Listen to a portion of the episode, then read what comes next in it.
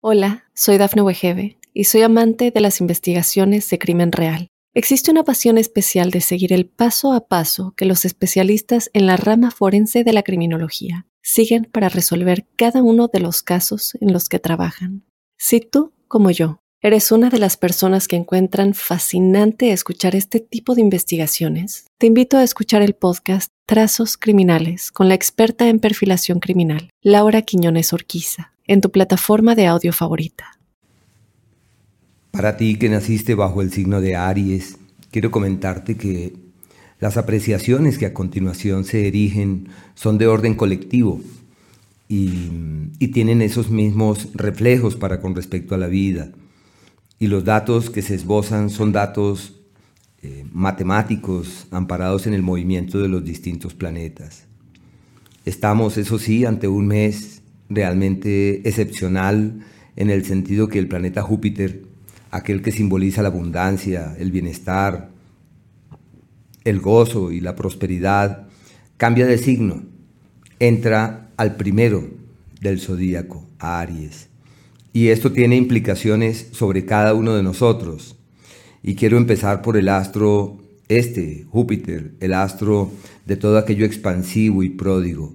Para ti, imagínate que este astro entra a tu propio signo, a Aries, y este hecho se considera como el referente de quienes tienen todo de su lado para recomenzar la vida, retomar el aliento, llenarse de buenos argumentos sobre el mañana.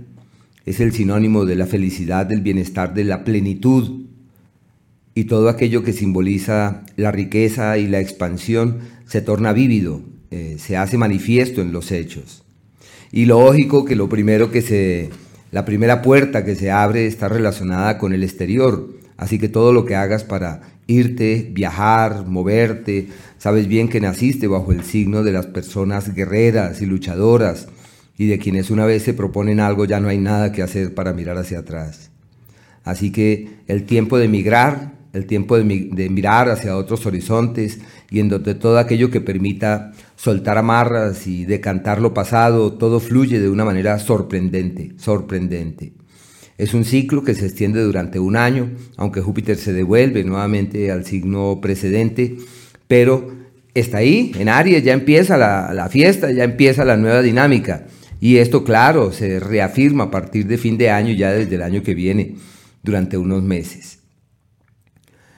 Eh, ¿qué, es, ¿Qué es lo bueno? Los viajes, la filosofía, la reflexión sobre la vida, lo inadecuado, lo de cuidado, lo retador, eh, tener, eh, estar allí muy pendientes de la alimentación, porque se trata de un ciclo en el que los excesos pueden ser una constante, ojo con las grasas, porque es un periodo en el que se puede aumentar muy fácilmente de peso, y me parece que eso no es lo más adecuado. Aprovechar, como es el astro del dinamismo, es un astro viajero y de fortaleza para fortalecernos físicamente, retomar las actividades gimnásticas, eh, practicar el yoga, eh, subir montañas, nadar, bueno, todo lo que nos fortalezca físicamente ante esa influencia me parece que es increíble esto. El planeta Marte, él avanza hasta el día 24 por un escenario enrarecido y complejo que puede eh, tener implicaciones sobre la salud, eh, particularmente miembros inferiores, sobre todo los pies. Puede ser eh, motivo de caídas, de ciertos niveles de accidentalidad y toca cuidarse mucho. Es un ciclo, este de Marte hasta el 24, de problemas gratuitos, de situaciones descontroladas, de acontecimientos de los que uno quisiera en su mano llevar la rienda, pero no lo logra, no lo logra. Y nuevamente el tema de la salud sale a relucir allí Así que hay que estar muy pendientes de todo esto. El 24, Marte cambia de signo, entra en Aries, queriendo decir que a partir de allí es como si uno retomara el aliento, retomara la vida, respirara distinto y todo pudiese fluir hacia un destino mucho más fiable, hacia un destino mucho más amable, porque los niveles de energía aumentan en forma ostensible. Una temporada muy buena, lógico, se requiere cuidado con la naturaleza que te es propia, aguerrida, eh, luchadora y temeraria. ¿Por qué? Porque puede ser el tiempo en donde eh, decidas arrojarte allá al abismo de una oportunidad y esos abismos son peligrosos. Eh, la prudencia debería ser la fuente que inspire los pasos desde ese día. Y pienso que desde ese momento es como si los peligros lo buscaran a uno y los problemas se hicieran presentes, pero se cuenta con la energía radiante, más que vívida y suficiente para poder evolucionar ante lo que sea que ocurra. El planeta Venus está en Pisces hasta el día 2, eh, como un asidero del el cese de un ciclo que se ha mantenido casi durante un mes de problemas legales, de pérdidas económicas, de preocupaciones por el dinero, de intranquilidades financieras.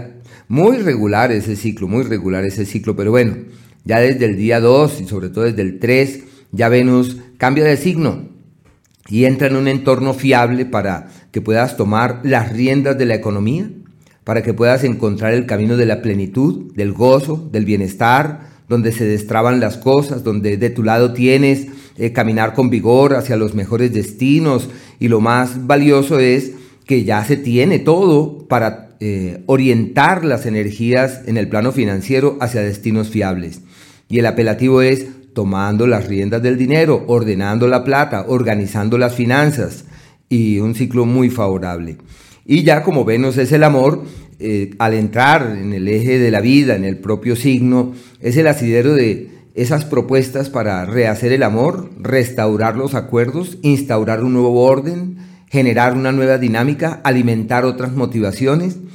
Y para quienes tienen una relación establecida, pues es muy bueno porque es lógico, se requiere una actitud permeable ante el otro, ante la pareja, pero sí es una temporada muy amable, muy, muy favorable para acordar y aclarar. La pareja asumirá protagonismos hay que ser sensibles, hay que aprender a darle la razón a la otra persona para que así todo pueda fluir. Y como Venus entra en Aries, es el ciclo en donde puedes encontrar el camino para embellecerte, para sentirte bien, para que la belleza, la plenitud y el encanto salgan a relucir. Es el tiempo en donde hay que también aprovechar para cambiar la imagen, para proyectarse de otra manera, una época muy bonita en ese, en ese orden de ideas. Y ya desde el día 28 este astro entra en el eje del dinero. Pero ya eso es terminando el mes, así que desde allí una temporada clave para poder firmar los contratos, legalizar lo que está pendiente, finiquitar todo lo que está en vilo en ese ámbito. Y será una temporada favorecedora en ese sentido. El Sol hasta el día 21 avanza por el eje del dinero, sinónimo de ganancias ocasionales, sinónimo de dineros que llegan y de oportunidades que se esbozan de una forma vívida y contundente. Así que no deben dudar de nada de lo que atañe al tema de la plata, sino por el contrario, caminar con entereza, entender que es un periodo favorable para destrabar y resolver y no olvidar que es el tiempo del aumento en el follaje, que en este caso se torna mucho más vívido.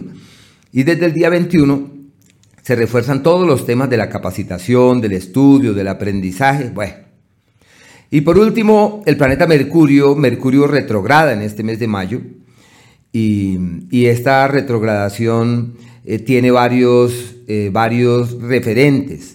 Retrograda literalmente del 9, 9 de mayo hasta el día 2 de junio. Ese es el tiempo de su retrogradación y ya se sabe que es una temporada donde hay que saber manejar las cosas eh, con prudencia.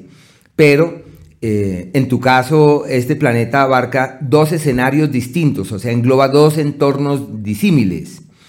Y esos escenarios eh, hablan de lo siguiente. Del día, bueno, realmente el planeta mm, Mercurio inicia el mes ya en el signo de Géminis, pero el 24 de abril fue exactamente el día en el que este planeta entró en el proceso de la retrogradación. Aunque matemáticamente, cuando uno lo aprecia es del día 9 hasta el 9 de mayo hasta el día 2 de junio. Pero a lo que voy es que entra, al signo de Géminis el día 29, sí, acaba de entrar, 29 de abril acaba de entrar al signo de Géminis. Se devuelve al signo de Tauro el 23 de mayo y por último entra en Géminis el 13 de junio. ¿Te fijas? Está en transición en tu signo. Y eso plantea el surgimiento de dos escenarios que simultáneamente tienen vigor. El primero llega obviamente hasta el mes de junio, que es decisivo laboral y económicamente, como el sinónimo de puertas que se abren para reorientar las finanzas y tomar eh, hacia buenos destinos. Una temporada muy amable, cosa que se torna más vívida del día 29 de, del día 29 de abril hasta el 23 de mayo como una época perfecta para tomar las riendas, hacer cosas, mirar hacia nuevos horizontes, cambiar lo establecido, bueno, reformulando la historia financiera. Y entre el 23 de mayo y el 13 de junio, este astro ya tiene una nueva dinámica, ya fluye a un ritmo diferente, así que hay que estar allí muy pendientes a ver cómo se aprovecha toda esa influencia. Yo pienso que los dos meses, mayo y junio, son esos tiempos perfectos para tomar eh, grandes decisiones desde el punto de vista económico. Yo pensaría que es un ciclo que llega hasta el día 13 de junio, que es como lo más importante en lo económico. Eh, se le llama el tiempo de la inversión fiable y de la decisión que trasciende. Y aproximadamente del 29 de abril hasta el 23 de mayo es un ciclo perfecto para estudiar, para aprender nuevas cosas, se plantean viajes por temas laborales, lo que atañe a la capacitación, accede a un pico muy, muy alto y habrá que estar allí muy prestos con el fin de poder magnificar esa energía y realzar todo esto. La lunita en este mes eh, tiene algunos días que vale la pena eh, considerar, por ejemplo, el día 14 y 15 con luna llena y todo, son los días de las crisis donde hay cambios, donde hay crisis, donde hay ajustes, donde hay movimientos y se requiere de mesura. Las decisiones grandes y los acuerdos que trascienden eh, con mesura, sobre todo el 23 y el día 24, diríamos desde el día 22 a las 11 de la mañana, todo el 23 y el 24 hasta casi las 5 de la tarde, son los momentos de mayor cuidado cuando hay que tomar las riendas de lo importante, así se sientan confrontados y exigidos, porque es un, se llaman los días críticos, en donde uno se asume y se compromete. Ese es el día 18 y el día 19. Hay que caminar con el alma, me parece que es algo realmente trascendental. Y no olviden que esta luna llena es la que colma a Tauro y a Escorpión. Así que para ti, que naciste bajo el signo de Aries, es decisivo, pero ¿en qué sentido? en el sentido de las platas y de los dineros, donde se pueden recuperar platas, dineros, donde se pueden tomar nuevos rumbos, realizar ajustes y efectuar cambios. Y la luna nueva del día 30 es la apertura para mirar hacia otros horizontes, es la flexibilidad para fluir ante lo nuevo. Hola, soy Dafne Wegebe y soy amante de las investigaciones de crimen real. Existe una pasión especial de seguir el paso a paso que los especialistas en la rama forense de la criminología siguen para resolver cada uno de los casos en los que trabajan. Si tú, como yo, eres una de las personas que encuentran fascinante escuchar este tipo de investigaciones, te invito a escuchar el podcast Trazos Criminales con la experta en perfilación criminal, Laura Quiñones Orquiza, en tu plataforma de audio favorita.